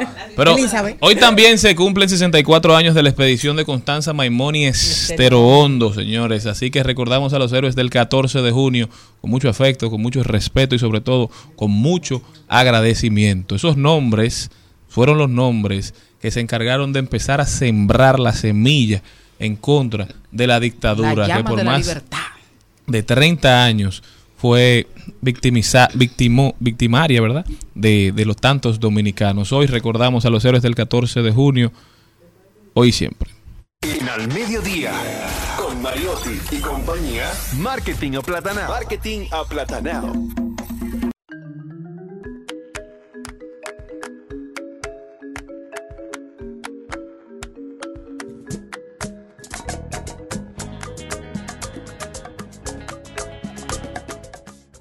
Hola, hola Celine, ¿cómo estás? Ay. Mira, tú sabes que ese peinado lo he visto en varias ocasiones esta semana. De hecho, le comenté a mi hija que estaba muy lindo. Es que está de moda hacerse la dos trencitas con los lacitos. ¿Seguro? Sí, muy chulo, me encanta, me encanta. Sí. Bueno, hoy vamos a hablar antes de todo. Señores, yo cumplo un año viniendo a este programa. ¡Ay, ¿Qué es lo que Señor, Aquí como que hay un cumpleaños. cumpliendo con Malena todos los miércoles. bueno, hoy vamos a hablar de ¿Y tú no has el faltado ni un miércoles? No. Hay que Bueno. darte un diplomatía allí. Yo me quedo- Hoy vamos a hablar de lo que buscan los nuevos consumidores de contenido. Cuando hablamos de nuevos consumidores de contenido, no estamos hablando de Jenny, no estamos hablando de Celine, no estamos hablando de mí, Nadia Tolentino, no estamos hablando de los millennials. Quiero aquellos. Estamos hablando Ay, pues. de las nuevas generaciones, generación Z, generación alfa, que son nuestros hijos, Vaya. que es lo que ellos están buscando a la hora de consumir contenido. Punto número uno, este consumidor es multiplataforma y multiformato. Es decir, no solamente consumen una plataforma ni se apasionan con una sola, sino que están abiertos a ver y consumir contenido en diferentes plataformas. Su plataforma predilecta ahora mismo sigue siendo YouTube y por el momento TikTok. Es decir, son personas que están dispuestos a consumir contenido en diferentes plataformas y no se apasionan básicamente con ninguna Ya, y soltaron Netflix hace rato. no son consumidores de televisión, ese es también otro punto. Y sobre todo consumen contenido variado. Esta nueva generación te puede en cuestiones de minutos hacerte un cambio de contenido divertido a contenido educativo como si nada es nada. Es decir, no se aferran a consumir un solo contenido porque le divierte, sino que cuando están buscando contenido educativo, te pueden hacer el cambio y de paso consumirlo. Si no, ahí está la prueba de mi hijo, que es un pequeño generación alfa, y no sé de qué manera consume contenido tan variado, pasar de historia a deporte, A de igual. deporte a diversión, sin En mi casa hay digo. unos temas que yo digo, pero Dios mío, ¿qué es esto? En una misma conversación. Totalmente. Otro punto que tiene esta nueva generación es que es menos exigente con la calidad del contenido, pero sí exigente con la edición del contenido. O sea, si el contenido está bien editado y no le aburre, a ellos no le importa que tú lo hagas con cámara o lo hagas con celular, siempre y cuando el contenido sea de calidad y tenga el contenido que ellos les apasiona. Decir, no son tan como nosotros, que nos gusta el contenido un poco más producido. Ellos siempre y cuando el contenido le divierta, no le interesa si es o no eh, grabado desde un teléfono o grabado desde una cámara. Y más que los teléfonos ahora tienen esa gran ventaja de que tú puedes grabar un contenido bien de calidad. Pero eso no es lo más importante para ellos. Otro punto es que si ellos están en YouTube, no le importa la duración del contenido que están viendo si es largo, si es corto, ellos consumen el contenido que le interesa sin importarle el tiempo que dure. O sea, nosotros quizás vemos un video que tiene 10 minutos y ya nos reservamos y lo guardamos para verlo en otra ocasión. Ellos no tienen problema con el tiempo que tiene el contenido que van a consumir. Y otro punto es que a ellos les interesa sentirse parte de su creador de contenido. Le encanta comentar, le encanta que sus comentarios se tomen en cuenta. Son muy pro a las comunidades. Es decir, si un creador de contenido dice que viene para Santo Domingo, ellos están dispuestos a ir a conocer ese creador de contenido como si fuera una estrella de cine. Porque les interesa realmente sentirse parte de sus creadores. Y un punto muy importante, muy, muy importante y que me sorprendió cuando le pregunté a mi hijo hoy, antes de venir para acá, que, ¿qué te interesa a ti de tu creador de contenido favorito de YouTube? Y me dice que lo que más le gusta es que hace la cosa por amor a la, su plataforma y no solo por el dinero. Es decir, que si ese creador de contenido está comprometido con su plataforma, más allá de hacerlo por dinero, eso es lo que realmente busca esta nueva generación. Y ella lo percibe. Sí, porque mira, yo tengo una, yo seguía una blogger que siempre hace recetas de cocina. Me encantaba, la amaba. Y lo que más le gustaba hacer ella era cheesecake. Y, y la amaba porque ella hacía todo eso. Y llegó un punto como que ella se cansó, sacó un par de libros y, se, y, y ella empezó a referir a otra persona. Yo dejé de seguir. Bueno, no le he dejado de seguir, está ahí. Tiene- pero yo no le doy seguimiento. Tiene su gen Z, Jenny, a Ya. la hora de consumir contenido. Entonces, estos son los puntos más importantes y sobre todo que al nuevo al nuevo consumidor de contenido le gusta que su creador de contenido esté en la plataforma que él consume. Es decir, si consume Spotify, quiere sentirte en Spotify a través de un podcast. Si consume YouTube, quiere sentirte en YouTube. Es decir, que es un consumidor a la hora de apropiarse de un creador muy exigente a la hora de ser multiplataforma. Entonces, estamos enfrente de una generación que ha venido a revolucionar el consumo del contenido, una generación que es se apropia de su de su creador y creo que esto debemos tomarlo en cuenta siempre y cuando nuestro contenido y nuestro público sea esta nueva generación. Eso me gusta. Nosotros, los que somos que- padres de esa generación.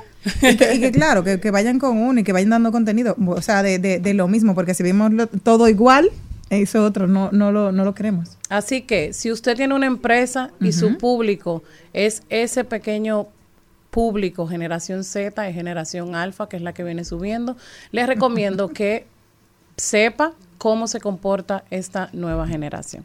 Nadia Tolentino con nosotros. ¿Cómo puede la gente continuar esta conversación contigo, Nadia? Pueden seguirme a través de mis redes sociales, Nadia Tolentino, tanto en Instagram como en Facebook, y pueden escuchar mi podcast estratégicamente hablando, donde todavía hay por ahí unos 8 o 9 episodios con un contenido súper interesante que pueden consumir el tiempo, el tiempo, pero para allá vamos. Ya saben, mi gente, denle seguimiento a Nadia, que es una estrella. Usted que está tratando de crear contenido, contenido sin saber el target, es contenido perdido. puedo vivir.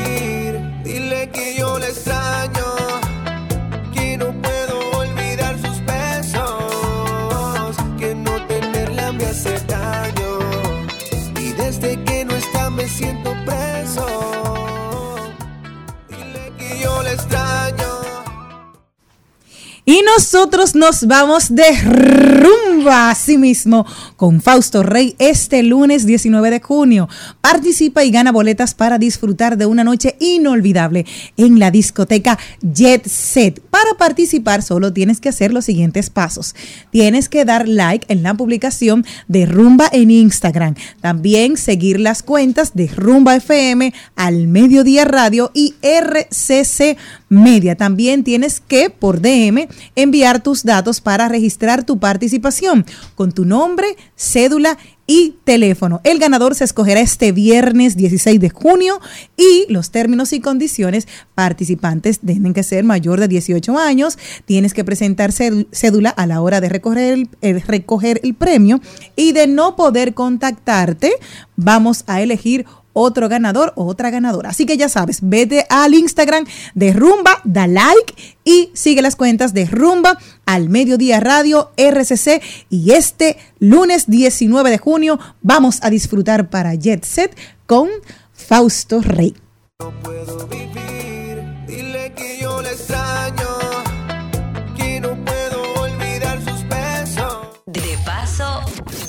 paso y repaso. En al mediodía. Con Mariotti, con Mariotti y compañía. Te presentamos De paso y repaso. Tenerla me hace daño. Y desde que no está me siento preso. Dile que yo le extraño.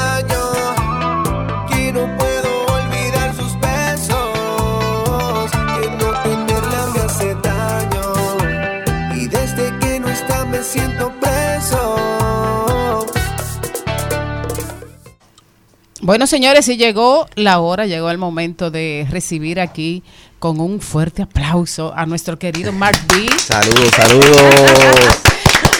Bienvenido, Mark. Qué bueno Gracias, tenerte gracias. aquí. Qué bueno escucharte eh, haciendo esa canción. Sí, te Realmente. gustó, viste qué bonita se oye, una bachata, un, un artista urbano en bachata ¿eh? Me, me encantó, me Sí, encantó, sí. la verdad.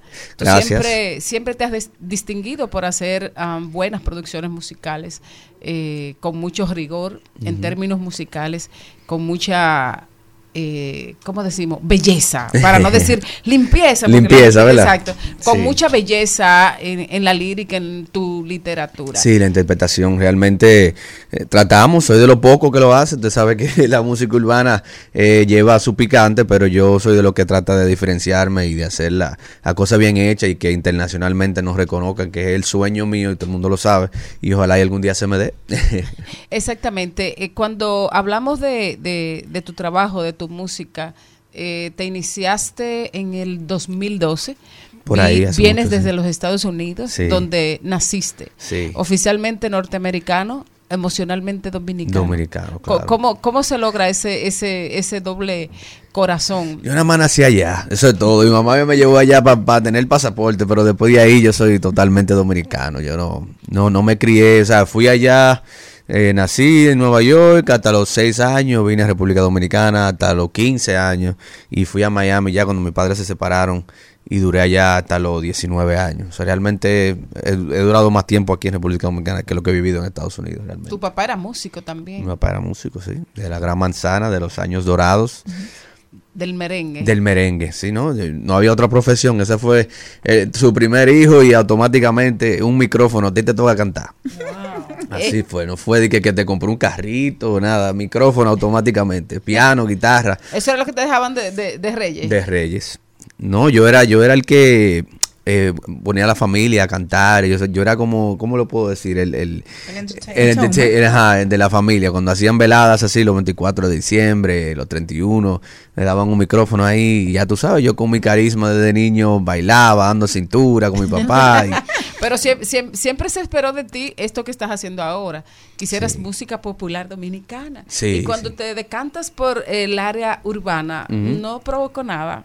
Ya No, yo incluso yo empecé con un urbano merengue, era, era mambo de cuando Omega se pegó, en ese entonces que usted dijo 2013, 2000, 2014 fue Omega y yo hacía merengue electrónico, porque obviamente eh, ya la- en la era eh, electrónica más que hacía música en la computadora, porque no, no me crié tocando instrumentos realmente, fue más en la computadora que yo empecé a grabar y yo bajaba instrumentales de internet, era, así fue que yo empecé a, a- mezclando. a grabar mis canciones desde mi casa y mi primera canción fue un mambo electrónico y realmente yo quería el merengue pero también después vino el dembow y después yo dije bueno pues entonces yo tengo que entrar en lo que a los jóvenes les gusta que, que es eso. Y, yo yo voy con los tiempos yo voy con los tiempos. Mira ahora mismo estamos viviendo una etapa donde el dembow está saturado. Y yo mismo agarré y dije no yo voy a hacer una bachata. Y quiero incursionar más en música tropical eh, merengue. He hecho con Dayan el Apechado que tuvo un momento grande con, con Bad Bunny. Y lo próximo que, que pienso lanzar es un merengue también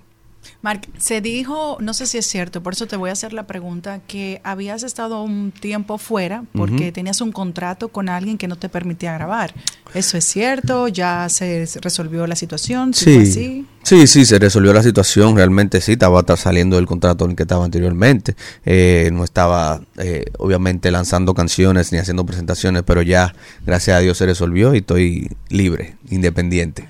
Háblanos de este tema, esta bachatica para abrazarse y bailarlo en un solo mosaico ahí, te extraño, así como con chulería y picardía. Sí. Háblame un chin, ¿cómo fu- ¿cómo fue la inspiración? ¿Dónde tú estabas? Háblame un poco del ambiente. Tú sabes que yo eh, vi que estaba funcionando muy bien la bachata internacionalmente, veo a, a Manuel Turizo haciendo bachata. Chayanne, mira, Chayanne, eh, eh, Yailin, eh, o sea, yo digo, "Ven acá, pero entonces nosotros los dominicanos no vamos a hacer lo que a nosotros nos toca hacer. Y realmente fui al estudio y, y nació solo, fue, nació automático, de- eh, la, la, la bachata debe ser de despecho, para que la gente se motive a, a bailarla pegadito, en sentimiento, das un trago. Y yo dije, bueno, estas son las letras que, que combinan ¿Y realmente. tú estás solo? ¿Eso fue el nombre de la canción? ¿Tienes una nueva pareja? Estoy solo, estoy solo, estoy solito, estoy solitario. Ahí está, Sí. colágeno. No, no. O sea que, Pues que- a mí, lo primero que no me gusta el colágeno y segundo, tengo una relación de amistad de muchos años con Mark. Sí, sí, sí. Ahí sí. son un enemigo que se mete en amor. Chacho, a mí me han pegado mujeres últimamente desde que yo Sí. salí. Por eso le estoy diciendo, ay, porque hay ay, muchos ay. rumores A mí me han pegado todas las mujeres. Yo digo, pues, yo, tiene un hijo. yo no puedo colaborar ya. Tú tienes un hijo. Una hija, una hija, una hija de 15 años. sí. Aquí eh, hubo un debate hoy porque Celine piensa que los hombres eh, prefieren irse de la habitación para no atender los niños. Lo Tú de, mi, yo- de mi generación. tú pasaste mala noche con tu hija. Oh, che, a mí me tocó realmente, porque la madre eh, nació, o sea, pasó por un momento feo, fue una emergencia, ella tuvo que hacerle transfusión de sangre, estaba bien débil y a mí me tocó los primeros tres meses a mí a, cambiar pamper, a, a hacer leche, Uy. todo, a, a dormirla, todo, todo lo que le tocó a un padre hacer realmente. Bueno, tal vez eh, fue mi experiencia. Yo tuve un- mi último hijo, mi última hija fue Valentina, pero lamentablemente Valentina nació en un soberano y René tuvo que salir de, de un hospital donde yo perdí mi vida a Sí. ser soberano. Entonces tal vez Ah. no fue lo que pude vivir. De Claro. hecho, ahora que recuerdo todo eso, yo me culpo porque a los 15 días de estar en una habitación saliendo de cuidados intensivos, yo tenía una computadora abierta haciendo un soberano. Wow. Y, y eso no estuvo correcto. No, no, Eh, no. Mar, ¿qué, fue- qué ha sido lo más eh, difícil para ti en tu carrera? Eh, bueno, ha habido muchas, muchas cosas. Esto ha sido un- una montaña rusa. Realmente, la música, la música eh, tiene altas y bajas. Eh, ¿Qué te puedo decir?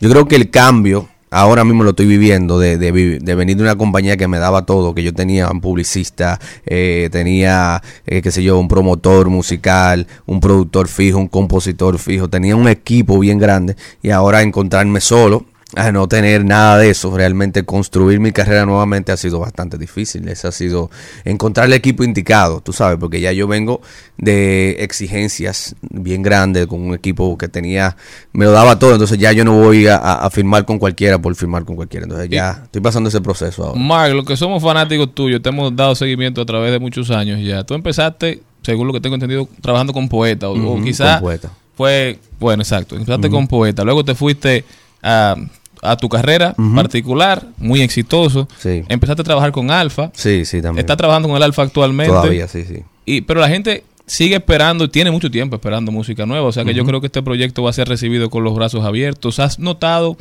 cambios Sí. en, en la gente, digamos? ¿Cómo ha sido esa interacción de, del Mark B?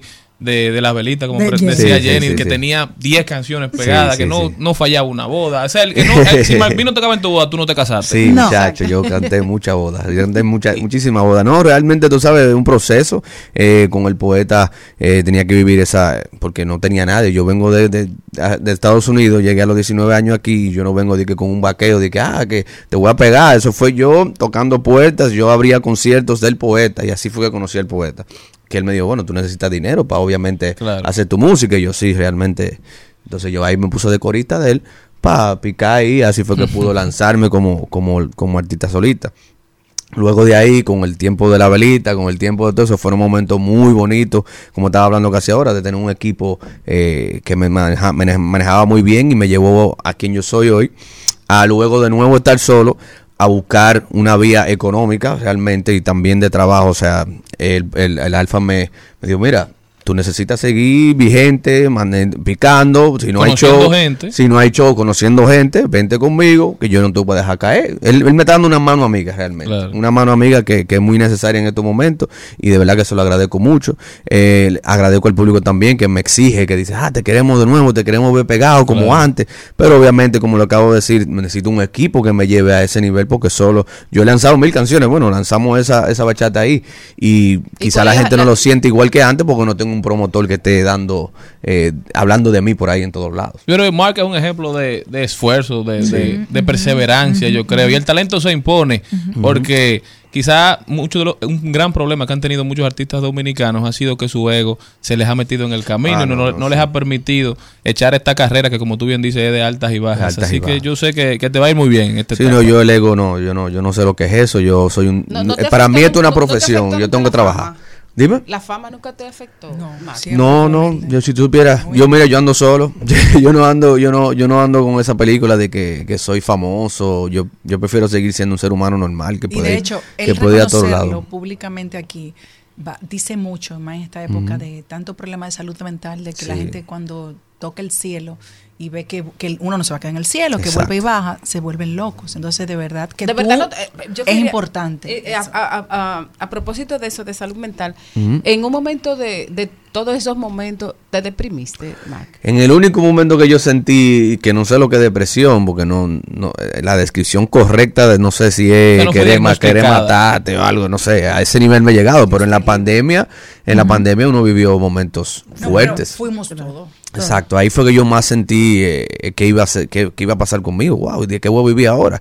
O sea, yo dije, ¿qué? No hay nada, no hay show, no hay nada. No, ¿de, de qué vivo? Se van a acabar los ahorros de aquí a un año. De, de- entonces yo puse una tienda de ropa. Yo, yo siempre soy un joseador. Yo creo que esa es mi para, eso es lo que me describe a mí. Sabes, la fama, la altita, eso lo ve la gente, pero yo dentro de mí yo soy un joseador que hay que picar por donde sea que esté la vía. Si es bueno, no hay música, vamos a poner una tienda de ropa, vamos a poner una escuela de baile, vamos a comprar Airbnb, vamos a ponernos a, a generar y- Creativo. y, y Claro. sentirme que estoy generando dinero porque el trabajo dignifica al hombre. No importa lo que yo haga, yo lo que necesito es mantenerme. ¿A quiénes tú admiras, Mark, en la música? Y perdón.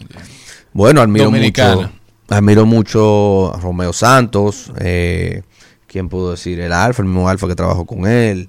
eh, de fuera, Daddy Yankee, son mis ejemplos a seguir. Eh, ¿Quién más? Un ejemplo a seguir que yo sigo mucho por su, por su carácter que le da a, la- carrera y, y en su vida personal también. Eh, no, no sé, Juan Luis Guerra. Hay muchos, hay muchos que, que se me pueden quedar fuera, y, y- pero... y de los merengueros de los 80, de eso que tú oías cuando chiquito. Oh, Víctor Roque, Víctor Sí. Roque de la Gran Manzana, ese es mi papá, ese todavía yo eh, lo respeto mucho y lo veo a cada rato. Ta- Él trabaja en esto de emisoras. Se llama, sí.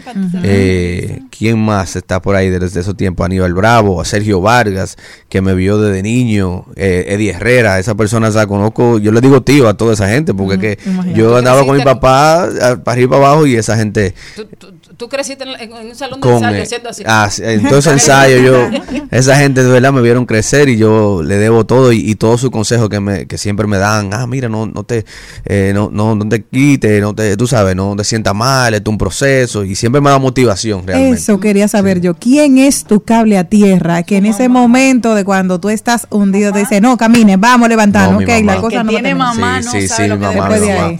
Mi mamá, mi mamá realmente no, no, es una mujer increíble, de verdad, me da mucha motivación. Ella siempre viene aquí al país, ella vive ahora en Miami, pero viene a saber de mí, ¿Y a- te cocina? me cocina, me lava, tú sabes, como yo estoy, ahora que estoy solo, que vivo solo, ahora que vivo solo, ella tiene que, tú sabes, va a mi casa. ella sí, me ella que, estilista. ah, ella le encanta darme tinte. un- un- una, una manía que tenemos las madres, yo lo hago cuando voy a Estados Unidos, donde mi hijo Ian, Sí. y es botarle la ropa, de que esto está muy Sí, lavado, que los boxers botarlo. viejos. y todo. Sí, no, mi mamá me trata como un bebé todavía. Cuando realmente. pasa eso, señores, porque el hombre está soltero.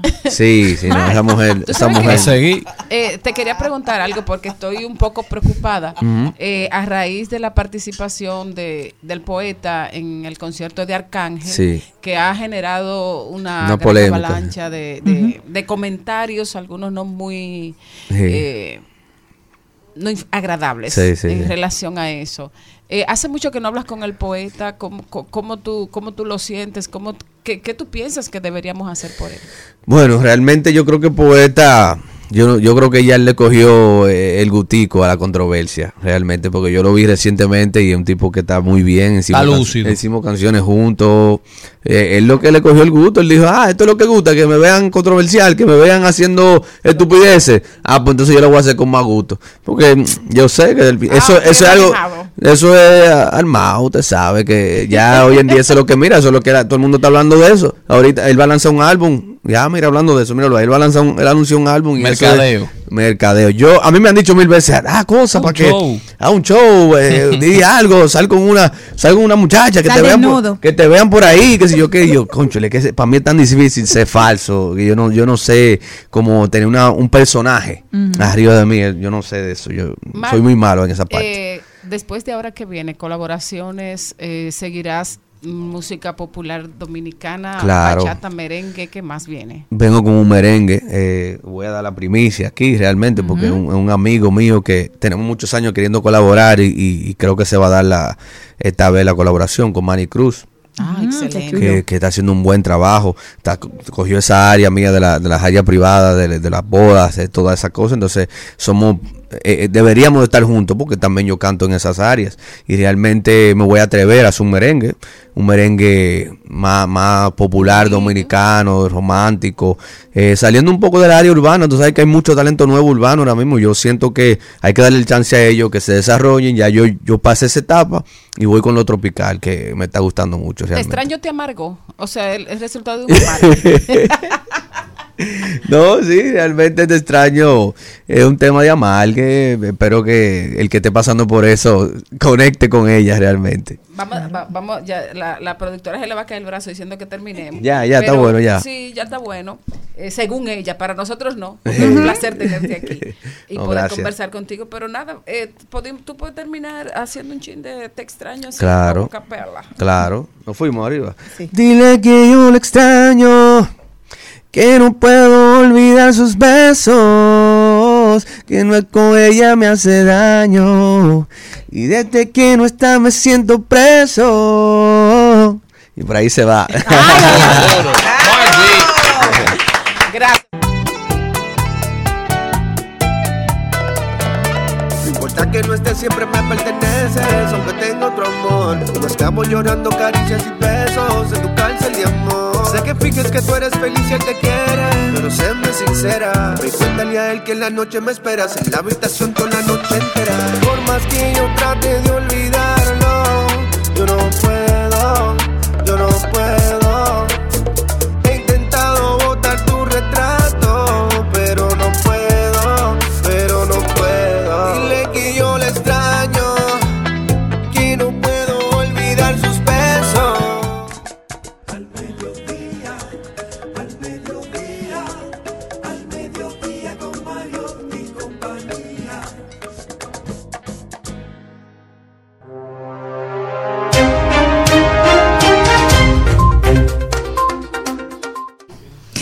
Voy a Rusia y es que el presidente ruso Vladimir Putin insistió el martes que podría ordenar a sus soldados a sus soldados que intenten tomar más territorio de Ucrania para proteger la región fronteriza rusa, una amenaza cuya credibilidad es cuestionable debido a que el Kremlin carece de pleno control sobre las zonas que ya se han anexionado.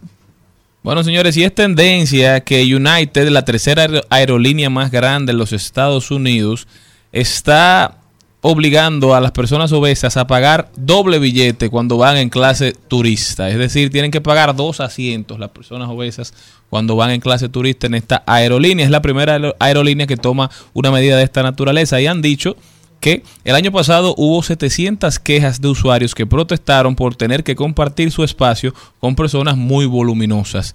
Y bueno, la realidad es que sí, a veces es muy incómodo, pero no con personas obesas, con cualquiera que tú tengas al lado. Los aviones son incómodos porque cada vez los hacen para aprovechar más el espacio y se olvidan de que son seres humanos los que van ahí montados. Lo hacen con el espacio mínimo, es decir, pero si ellos están tan preocupados por esas seis- 700 quejas, ¿por qué no le prestan atención a las miles de quejas que estoy seguro que reciben por los atrasos, los retrasos en los vuelos, por las cancelaciones sin aviso, por las tardanzas, ¿verdad? Por la pérdida de maletas que todas las aerolíneas pierden las maletas y uno vive sufriendo, luchando para que puedan eh, cumplir con su responsabilidad. Hay muchos temas que las aerolíneas deben enfocarse por encima de, esta situación. Y si van a cobrarle de más a los obesos, bueno, quizás porque no le cobran más a, menos a los flacos, entonces, a esas personas que dan espacio, espacio extra a los que van al lado de ellos. Hay muchas opiniones, opiniones a favor, opiniones en contra. Definitivamente creo que no es un tema de, de los pasajeros, es un tema de las aero- aeronaves, de las, del diseño de, de los aviones que debe regularse quizás un poquito más, porque de verdad que volar se está convirtiendo en una experiencia sumamente incómoda, porque están tratando siempre de optimizar the bottom line, de optimizar las utilidades y no se, se fijan o no tienen pendiente que es con seres humanos que están lidiando. Entonces creo que podemos eh, abrir una conversación interesante sobre este tema. ¿A dónde me llevas, Maribel? Eh, bueno, me voy a Grecia y es que al menos 78 muertos hay en este momento de un naufragio de un barco de migrantes frente a las costas de Grecia.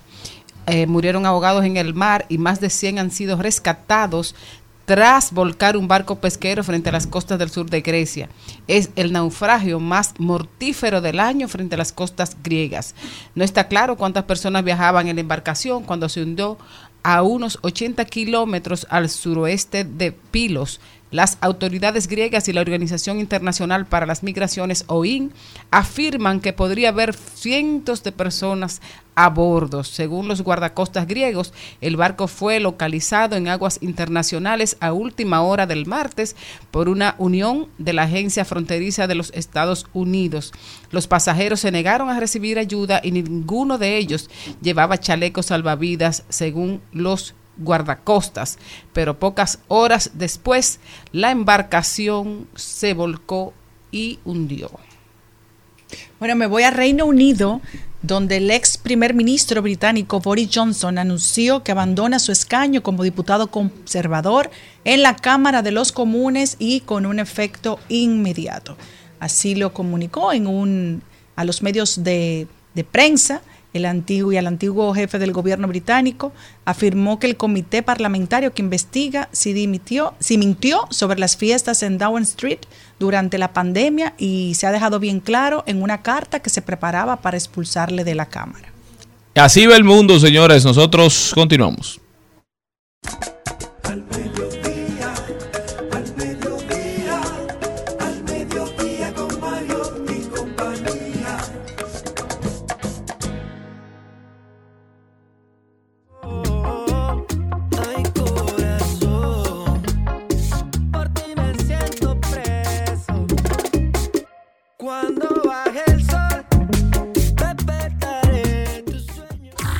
Propio camino en Al Mediodía con Mariotti y compañía. Y estamos de vuelta en el segmento donde apoyamos los emprendimientos a esas personas que han decidido hacer su propio camino y luchar por su sueño. Están con nosotros Elia Mesa Jorge y Thaís Cabreja. Ellas son las fundadoras de Mar de Amores. ¿Cómo están? Hola, muy bien. Gracias por la invitación. Feliz de estar aquí con ustedes. Cuéntenme qué es Mar de Amores. ¿Cuál estaba pasando por una depresión? Eh, ¿Habla? Canta. Esa fue la pregunta. Ya. Hábleme ahí. Ya, hábleme. La te Ajá. puse en el medio. Sí, sí, sí, ya, ya sabemos que. Sácala, no, sácala. realmente. No, autobiográfico. La sociedad, la sociedad se complicó. Mire, señores, fue un mal de amores que le dio en el sur, por eso dice mar de amores. Por eso digo, no, hombre, todo surgió fue en la playa. Ajá. Nos fuimos, allá está nuestra otra Sí, socia. porque somos tres. También Ah, está pero- María Pero que Pérez. venga, que hay silla. María, ven, ven. Claro. Pero cuénteme qué es Mar de Amores para la gente que nos escucha. Bueno, Mar de Amor es una marca de ropa. Eh, tenemos ropa de playa, ropa eh, casual, eh, formal. Eh, somos tres personas totalmente diferentes. Hay ropa para despechadas. Sí, Diga, si usted está despechada, póngase rojo. La mejor. claro, ¿Cuál que es se la ponga ropa para el bonita. mar de amores? Ropa bella. Ajá. La que uno sale con vestidos rojos, Ah, tacones, ¿verdad? Y uno muriéndose por dentro, pero bella. ¿Y, Exacto. ¿Y cómo tú estás? Feliz, bien, empoderada. Exacto. Antes muerta que sencilla. Sí. Y el nombre, el nombre, ¿cómo lo eligen? Ya Nace, pero ya te dije. pero el, proce- el proceso creativo. En depresión. María. Que estábamos en la playa, Ajá. en Sosúa. Y de Qué ahí estábamos hablando de los amores. Ajá. O sea, los, amores- perdidos que habíamos pasado Ah, mira, buen dato. Me encanta. Y de ahí decidimos sacar una marca. Ajá. Y le pusimos Mar de Amores porque no hay mal que el mar no cure. Ah, me encanta. Vino uno aquí, ah, vino uno aquí a decir que que sal. beberse el agua de sal. Una vez. Hay que tirarse de, de espalda. eh. tirarse de Y espalda. entonces la propuesta, ¿es, es ropa de playa o no? De Sí, todo. tenemos todo. de todo. Tenemos Mira ropa de playa. Ay. Inclusive la ropa de playa es confeccionada aquí por manos dominicanas. Eh, chévere. y es ropa eh, ¿Es con conciencia ambiental. O, o- o rehabilitada. No, es nueva, Nueva. es Es nueva, nueva. es nueva, es nueva. Y las modelos son las mismas chicas, las creativas. Señores, ¿Y cómo lo diseñaron? O sea, ¿cómo, ¿cómo se fueron inspirando? Porque he, he visto algunos tops, he visto también jeans. O sea, ¿cómo, cómo fueron sacando las colecciones? Ajá. Esas piezas no son pedidas. Las que son confeccionadas son los trajes Son los trajes de baño, exacto. Mar de Amores, Vallacoa Viva. Háblame un poco de los trajes de baño, que yo quiero ir a darlo todo. Bueno, traje de baño los, los diseñamos entre las tres y son con telas eh, ecológicas, como ya les había comentado. Y ¿Qué son ecológicas? Se me hace como un alcacerse en el medio del agua. Cuidado. No, no, no, que son hechas, la tela está hecha a base de botellas de plástico. Ah, mira. Sí. Qué chulo. Y entonces... Tú flotas con Ah, Eso es como lo que como el hilo, Jenny, como el hilo que dijo tu amigo, el de el de carbón. Ay, tan lindo. El carbón y el hilo. El hilo y el carbón.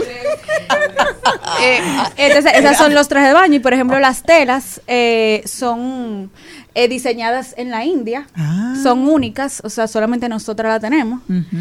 Y nada, nosotros lo imprimimos en la tela, eso se hace ya en Colombia y aquí la confeccionamos. ¿Y qué tiempo ustedes tienen con la sociedad?